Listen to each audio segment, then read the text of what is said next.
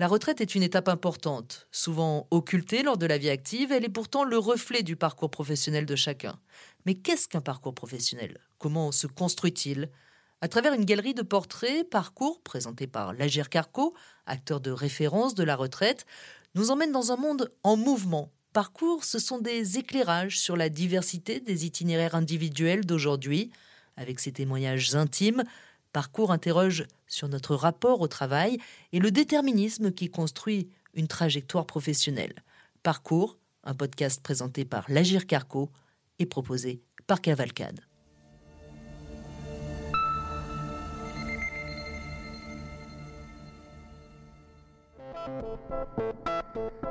C'est l'histoire d'un gamin d'une cité de Vitry-sur-Seine, devenu avocat dans un grand cabinet parisien. Khaled incarne la réussite professionnelle d'un jeune qui a grandi en banlieue. Et selon lui, tout ça, c'est grâce à ses parents.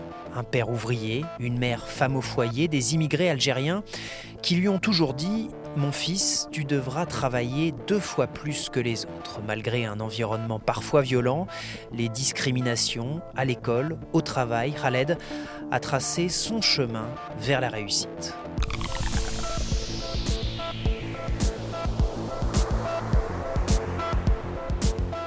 Je m'appelle Khaled Meziani, je suis avocat euh, à Paris j'ai grandi à Vitry-sur-Seine dans le 94. J'ai euh, grandi dans des conditions euh, plutôt sommaires, mais avec des parents aimants et une sorte de rage intérieure positive euh, qui consistait à dire qu'il fallait bosser beaucoup et deux fois plus que les autres pour y arriver.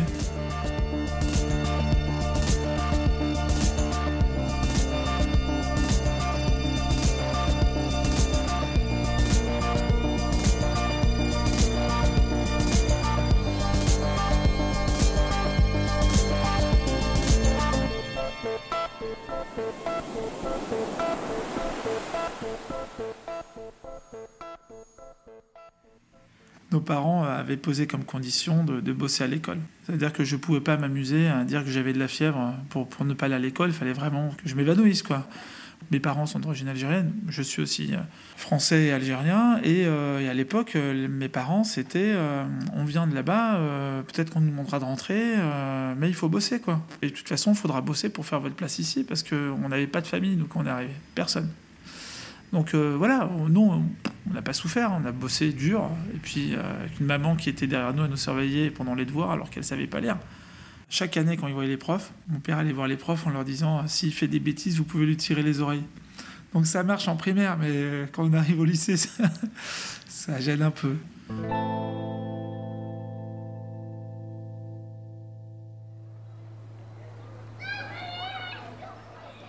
Mais nous, on sortait pas de la cité, c'est-à-dire que c'était aussi simple que ça. Notre mère regardait par la fenêtre où on était quand on était petit. Euh, mes parents euh, se disaient euh, mes enfants vont pas traîner dehors. Soit vous faites votre devoir, soit vous jouez au foot. Mais, mais vous restez pas dehors, les mains dans les poches, à rien faire. Enfin, on voyait, on savait qu'on avait des histoires un petit peu urbaines, on va dire ça comme ça. Il y avait des écoles en fonction des quartiers. Enfin, il y avait des quartiers où il y avait plus des braqueurs, d'autres c'était plus des voleurs, d'autres mais on savait qui, qui droguait ou qui euh, était euh, dans l'alcool ou qui était. Mais ça représentait pas 70% du quartier. S'il y a 5 euh, mecs qui sont en bas tout le temps, oui, ça pollue un petit peu la vie collective, mais les 95% des gens sont, sont attachants. Je, me suis attaché à des gens, je les revois encore, ils ont des enfants, on se rappelle de notre jeunesse. Et voilà. En fait, il faut faire les bons choix très tôt, parce que on a 30 ans et qu'on a fait, on a un casier judiciaire ou qu'on n'a pas de diplôme, c'est compliqué après.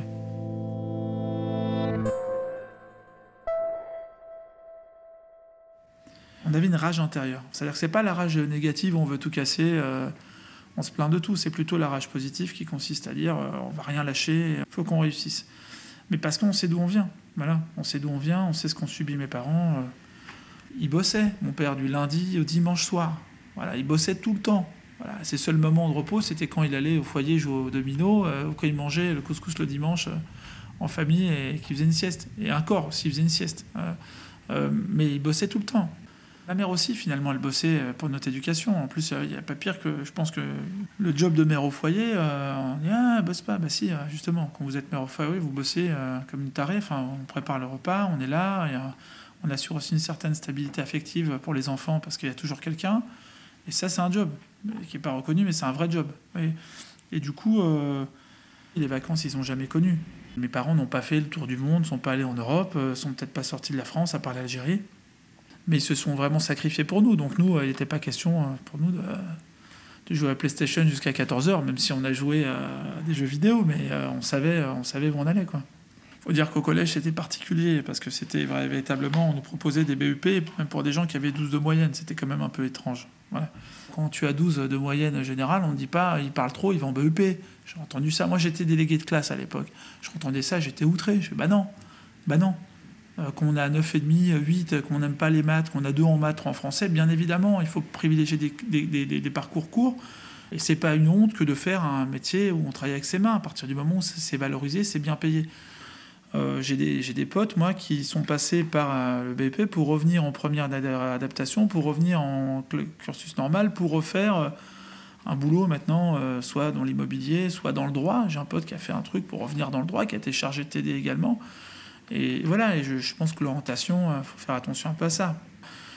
Je veux dire, aujourd'hui, un, enfant qui vit dans une famille, on va dire, entre guillemets, classique, il se limitera pas au bac, et euh, avec ses parents, il réfléchira sur euh, quelle école de commerce il va faire, quelle école de droit, peut-être passer par Cannes pour ensuite aller en droit, peut-être faire Sciences Po, etc. Nous, on s'est pas posé toutes ces questions. Nous, on était sur le euh, on va à l'école, on voit. Et, nos, parents ont été de très bons conseils sur la gestion du stress, des examens, tout ça, etc. Mais sur la stratégie à adopter, quelle école de commerce à faire demain, quel, quel master doit faire, tout ça, on, on a géré tout seul avec mon frère. Donc j'ai eu ensuite mon bac avec mention et, et puis après j'ai enchaîné directement toutes mes années euh, d'études en droit et mon père s'est fait licencier pour motif économique quand je finissais ma licence. Je suis assez protecteur, je suis assez famille moi, donc j'ai l'impression que mon père euh, avait été euh, un peu malmené par cette procédure, donc je l'ai mal vécu. Je l'ai mal vécu en disant, punaise, si j'avais été l'avocat, j'aurais même fait du pro bono pour c'est-à-dire ne pas faire payer d'honoraires pour euh, juste intervenir et remettre les choses en place. Je me rappelle plutôt quand j'ai passé l'examen d'avocat et une très très bonne note et la personne m'avait appelé pour me féliciter. Et, j'ai jamais vu mon père. Chaque fois j'avais mes diplômes hein, jusqu'au master 2, euh, il venait, euh, il me tapait sur l'épaule, il me fait c'est bien mon fils, allez on va manger. Mais là c'est la première fois que je voyais mon père sauter en l'air en jetant son, manteau par terre. Donc ça c'est pas mal, c'est pas mal. Voilà. Et ça m'a plu aussi lorsque j'ai prêté serment qu'il soit là. Et je leur ai fait une surprise, c'est que j'ai pris ma robe d'avocat et j'ai intégré euh, un petit message dedans. Et j'ai mis euh, à Salia et à Liméziani, à vous mes architectes. Et donc cette phrase-là, ils l'ont découverte qu'après la prestation de serment, quand j'ai enlevé ma robe et je leur ai montré. J'ai senti, senti, une certaine émotion, mais là encore avec retenue, tu vois. Ils ont pas. Mais bon, je pense qu'ils sont contents. Et je l'ai fait par reconnaissance parce que c'est c'est un peu euh, grâce à eux que je suis là.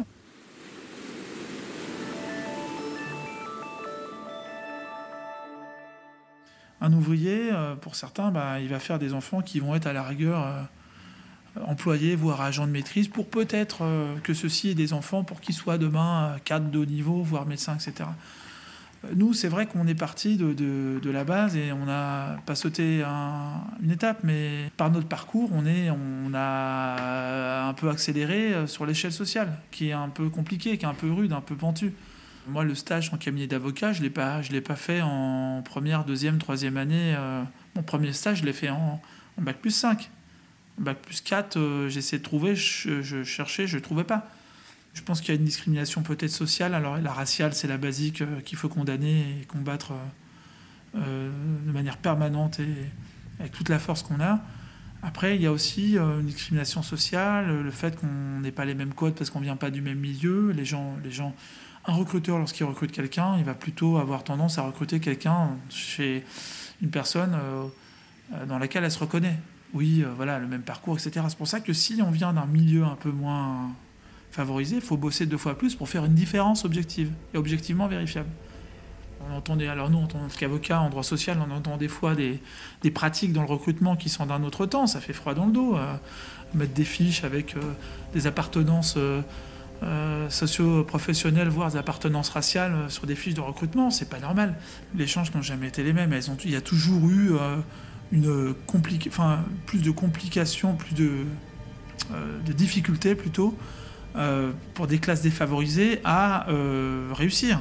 Mais, il faut serrer les dents et avancer. Enfin, c'est facile à dire parce que finalement, on a passé certaines étapes avec mon frère et mes parents. Mais, je le dis, enfin, je pense, moi, quand je vois un jeune qui dit je veux faire Sciences Po, qui sort du lycée à Vitry, j'en suis fier comme pas possible. Je vois à la fac, quand je donne des TD, je vois des gens qui, dont je connais l'origine euh, sociale, et je me dis, ils sont à ce niveau-là, j'en suis fier en fait. Et l'idée, c'est pas se fermer des portes. Ce qui est terrible, c'est de voir des jeunes qui, au terminal, vont dire Ah, je suis pas sûr, mon bac, c'est super dur. Ils s'arrêtent au bac, mais il y a, d'autres mômes qui, dans des, familles plus aisées, se disent que le bac, c'est comme le brevet, ça sert à rien, il faut aller plus loin. Et, là, moi, je vois une génération qui monte et qui se disent on va y arriver, euh, on est motivé, je veux faire ça, je veux faire ça. Et je trouve ça génial. Donc, euh, moi, j'en suis très fier. J'ai en tête euh, la chanson, mais après, moi, j'ai grandi avec ça, avec la chanson de Kerry James, qui est un rappeur de Vitry, enfin d'Orly plutôt. il avait fait un free avec voilà, euh, j'ai grandi avec euh, le rap, voilà, euh, au son d'Ayam, au son de. Mais Kerry James, a toujours été un, de mes chanteurs préférés parce que c'est du rap conscient. J'ai une chanson en tête à chaque fois, c'est celle de, de, de Kerry James, Banlieusard et fier de l'être. J'aime bien cette chanson, elle résume véritablement mon état d'esprit. On sait d'où on vient, on sait ce qu'ont donné nos parents. Il n'est pas question de les décevoir et en même temps les portes pour les enfoncer. Donc il n'y a pas de. C'est la rage positive dont je parle c'est donner un maximum, le meilleur de soi pour essayer de, réussir. Et si on n'y arrive pas, c'est pas grave, on aura donné les meilleurs efforts et on revient après un échec. On revient après un échec. Il faut se battre positivement.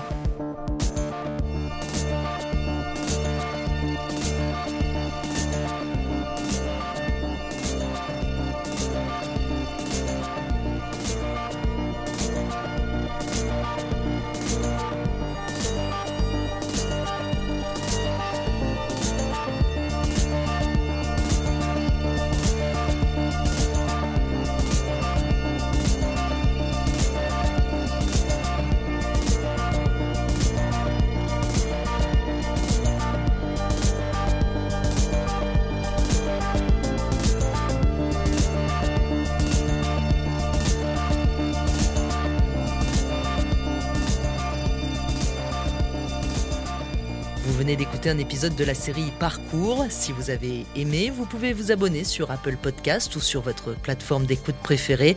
Votre avis nous intéresse, alors n'hésitez pas à nous mettre plein d'étoiles et à commenter. On a hâte de vous lire.